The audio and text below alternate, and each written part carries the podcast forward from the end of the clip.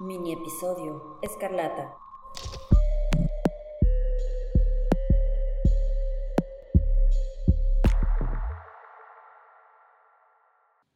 The West Australian del 17 de julio de 1897 narraba Frank Butler, el asesino de Lee Weller en Glenbrook, fue ahorcado en la cárcel de Darlinghurst a las nueve en punto de esta mañana, en presencia del sheriff, funcionarios de la cárcel, representantes de la prensa y algunos ciudadanos. Nunca antes el ahorcamiento de un criminal cuyas acciones fueron tan negras habían creado tal entusiasmo y sensación previamente. El reverendo Gao Lane estuvo presente a las siete y media y permaneció exhortando y orando con el condenado hasta el último momento que cesaron sus servicios. El condenado se puso de pie inmediatamente cuando el verdugo entró a su celda, y solo le ordenó a éste No me entretengas demasiado. Cuando los oficiales entraron en la celda de Butler, éste se expresó con desdén y mencionó que esperaba que el asunto se hiciera lo más rápido posible. Lucía terriblemente pálido cuando la procesión salió del pasillo de los condenados, pero solo eso, Llevado por dos guardias, caminó erguido y ocupó su lugar en la pendiente a paso firme y seguro. Le ataron las piernas con un par de correas. Cuando le quitaron los grilletes, Butler permitió que su mirada vagara a voluntad sobre el grupo de espectadores frente a la horca. El condenado parecía el menos preocupado de todos. No dio ningún problema y mantuvo sus brazos en la posición adecuada para que el verdugo los atara. Justo antes de que le ajustaran la capucha, se le preguntó a Butler si tenía algo más que decir, a lo que éste respondió que no tenía nada que agregar a lo que ya había dicho las autoridades. Luego exclamó Déjala ir. La tabla cayó inmediatamente. La muerte debió ser instantánea ya que no se le vio mover ni un músculo. Y mientras el cuerpo se balanceaba suspendido, lo único que se observó fue un pequeño hilo de sangre.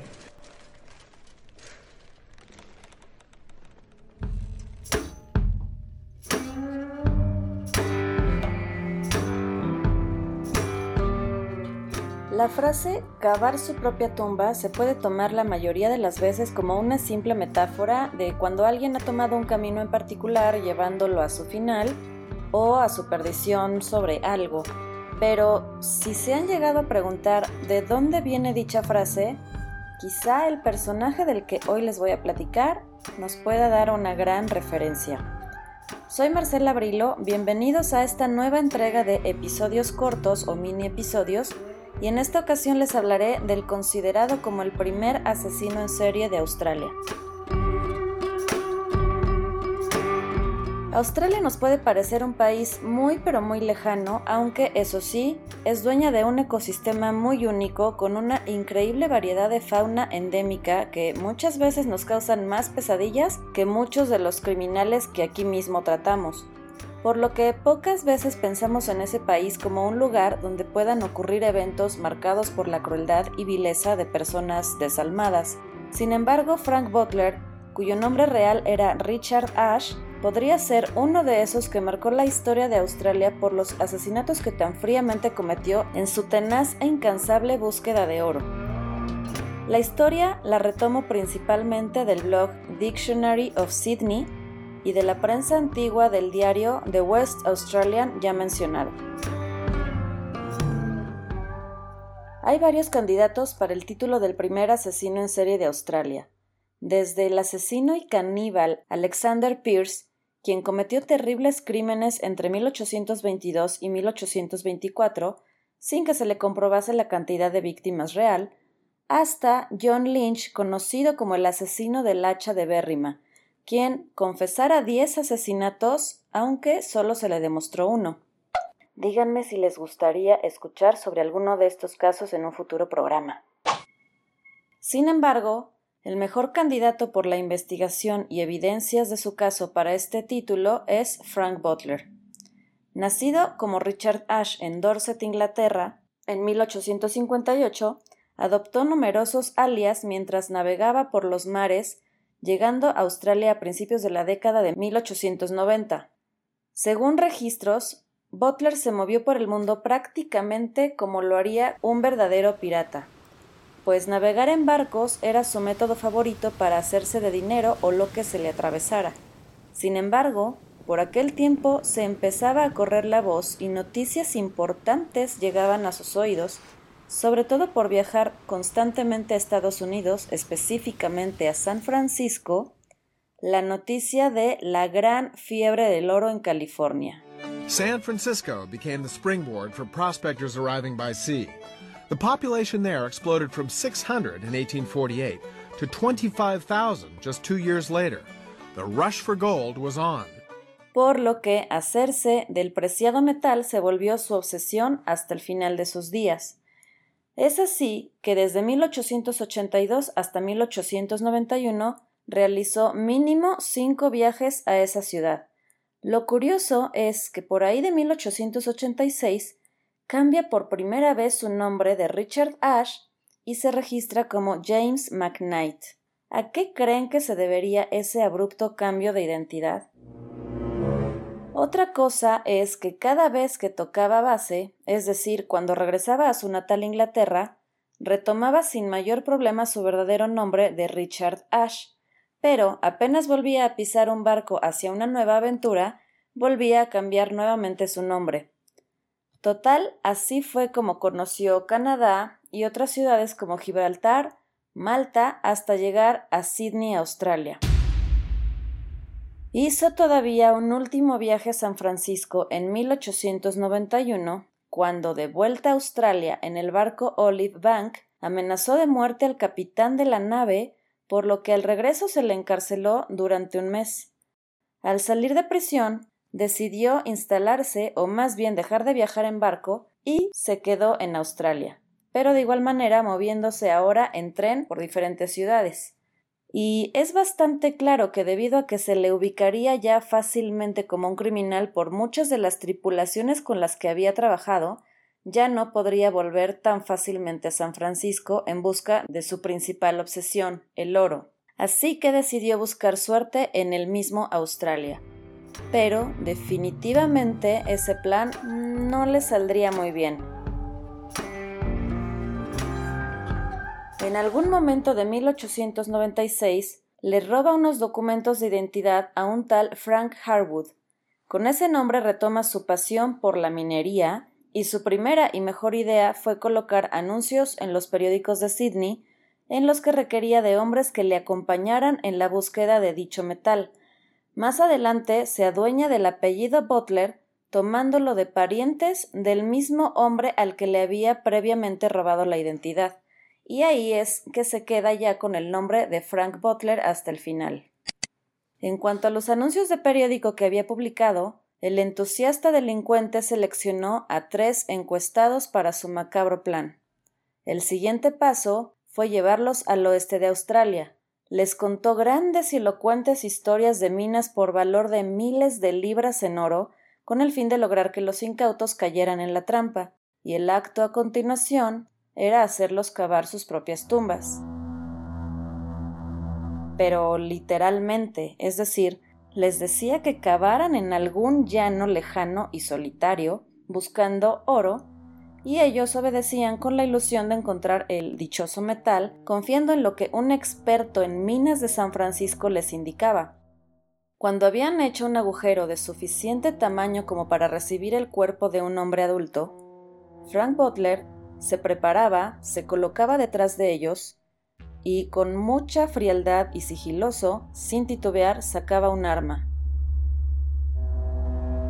Recibían un disparo certero directamente en la nuca. Sus cuerpos apenas alcanzaban a sacudirse al azotar su peso contra la tierra que acababan de escarbar, sin haber alcanzado a soltar ni un último respiro, Quizás no les dio tiempo ni siquiera de ver pasar su vida delante de sus ojos, como muchas veces se dice. Mientras aquel pedazo de tierra se comenzaba a humedecer por la sangre derramada de sus cabezas, procedía a su acto final, el de robarles todas sus pertenencias y lo que él considerase de valor. Los enterraba ahí mismo sin gran esmero y finalmente seguía su camino sin un ápice de remordimiento, miedo ni nerviosismo por lo que acababa de hacer. dejando a sus víctimas como viles medios inanimados a los que solo utilizó sin haberse esforzado ni en lo más mínimo que suelen hacer los asesinos, enterrarlos. Las víctimas conocidas de Butler, todas reclutadas en Sydney, fueron Charles Borges, Arthur Preston y Lee Weller. Butler ciertamente llena los criterios comunes del asesino en serie. Asesinó al menos a tres víctimas con un claro intervalo entre cada asesinato, con un mismo modus operandi, y a cada uno lo hizo personalmente y sin ayuda extra. Sintiendo que su suerte estaba a punto de agotarse, Butler cambió nuevamente su identidad a la de Weller, una de las víctimas. Con esto aseguraría un pasaje nuevamente a San Francisco, sin desistir de su obsesiva e incansable búsqueda. Tomó un trabajo como marinero en el barco Swanhilda. El barco, con su cargamento de carbón y un asesino despiadado a bordo, llegó a los Estados Unidos el 2 de febrero de 1897. Aunque su suerte ahora sí le había dado la espalda, y también su poca eficacia en cubrir sus huellas, pues los avisos de periódico que había dejado y el sólido trabajo de los detectives en Nueva Gales del Sur lo habían convertido en uno de los criminales más buscados. Las autoridades, incluido un pequeño contingente de la policía de Nueva Gales del Sur, que astutamente se habían comunicado con autoridades estadounidenses, lograron arrestarlo desde su llegada a San Francisco y llevarlo de vuelta a Nueva Gales y por fin lograron detener al incansable criminal estafador y ahora despiadado asesino Frank Butler, o mejor dicho, Richard Ash.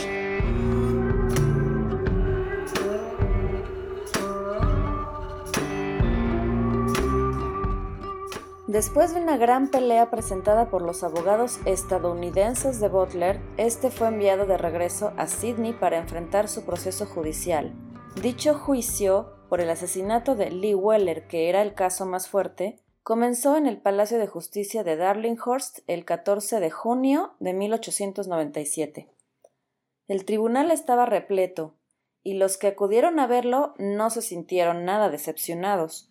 Los procedimientos fueron espectaculares. La selección del jurado vio un intento por parte de la defensa de excluir a cualquier empleado de la prensa, quizá con el fin de evitar que estos tuvieran conocimiento de todos los crímenes previos de Butler.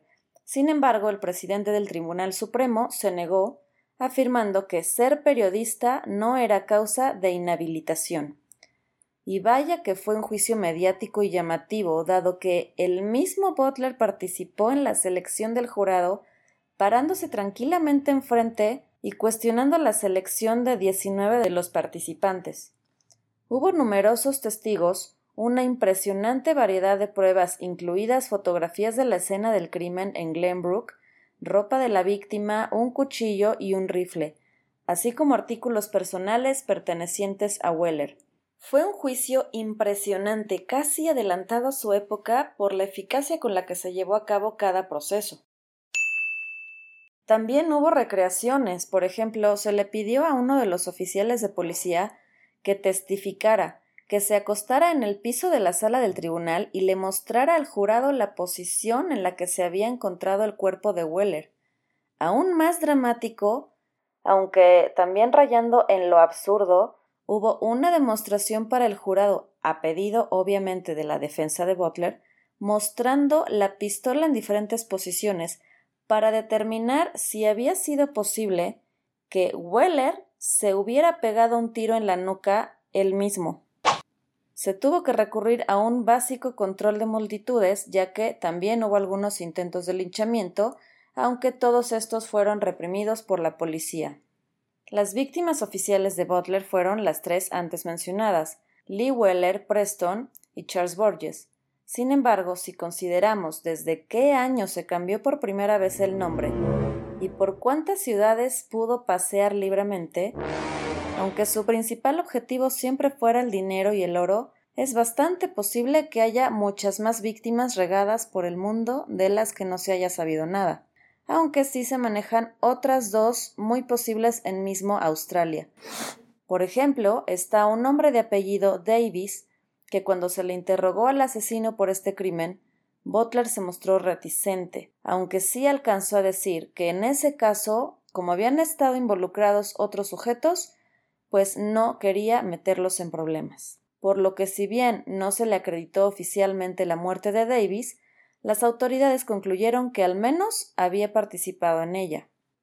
También se llegó a mencionar otra víctima de apellido Price, pero de esta no se obtuvo mayor información o evidencias. Habiendo gastado todos sus intentos y cualquier tipo de defensa que interpusieron sus abogados, llegó el veredicto. A Frank Butler se le hallaba culpable y se le sentenciaba a la pena de muerte. Llevándose a cabo la sentencia el 16 de julio de 1897 en Darlinghurst Gaol. El verdugo Robert Howard fue el encargado, como lo había sido durante décadas. La soga se colocó alrededor del cuello de Butler, quien, impaciente, en voz firme, le ordenó a Howard Déjala ir. Este tiró de la palanca y Butler cayó desde la altura de siete pies y cinco pulgadas, muriendo instantáneamente, y con él el último gran caso criminal de la era colonial australiana llegaba a su fin.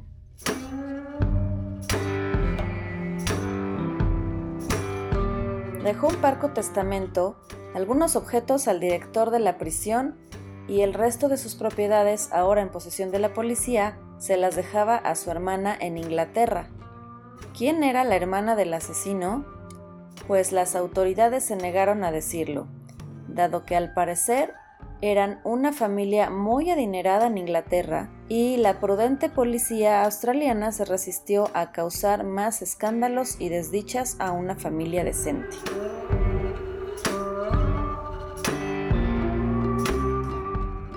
Y esta es la historia del mini episodio que les traje el día de hoy. Cuéntenme si habían oído algo de asesinos australianos del siglo XIX y si desean más historias de crímenes de este tipo en futuros episodios. Les recuerdo que para comunicarse conmigo solo hace falta dejar sus comentarios en las redes sociales que son arroba rinconescarlata-bajo en Instagram y TikTok y arroba escarlatina-rin en Twitter. Les agradezco infinitamente a todas las personas que han comenzado a seguir a Rincón Escarlata en Spotify, en Evox, así como en otras aplicaciones de podcast y les pido por favor que no dejen de dar like, de compartir sus episodios favoritos, así como escuchar también alguno de los anteriores y de reseñar o calificar con 5 estrellas al programa. Esto para que pueda seguir creciendo y ofrecerles cada vez más contenidos y de mejor calidad. Por mi parte es todo, me despido por el momento y nos escuchamos en el siguiente episodio. Bye.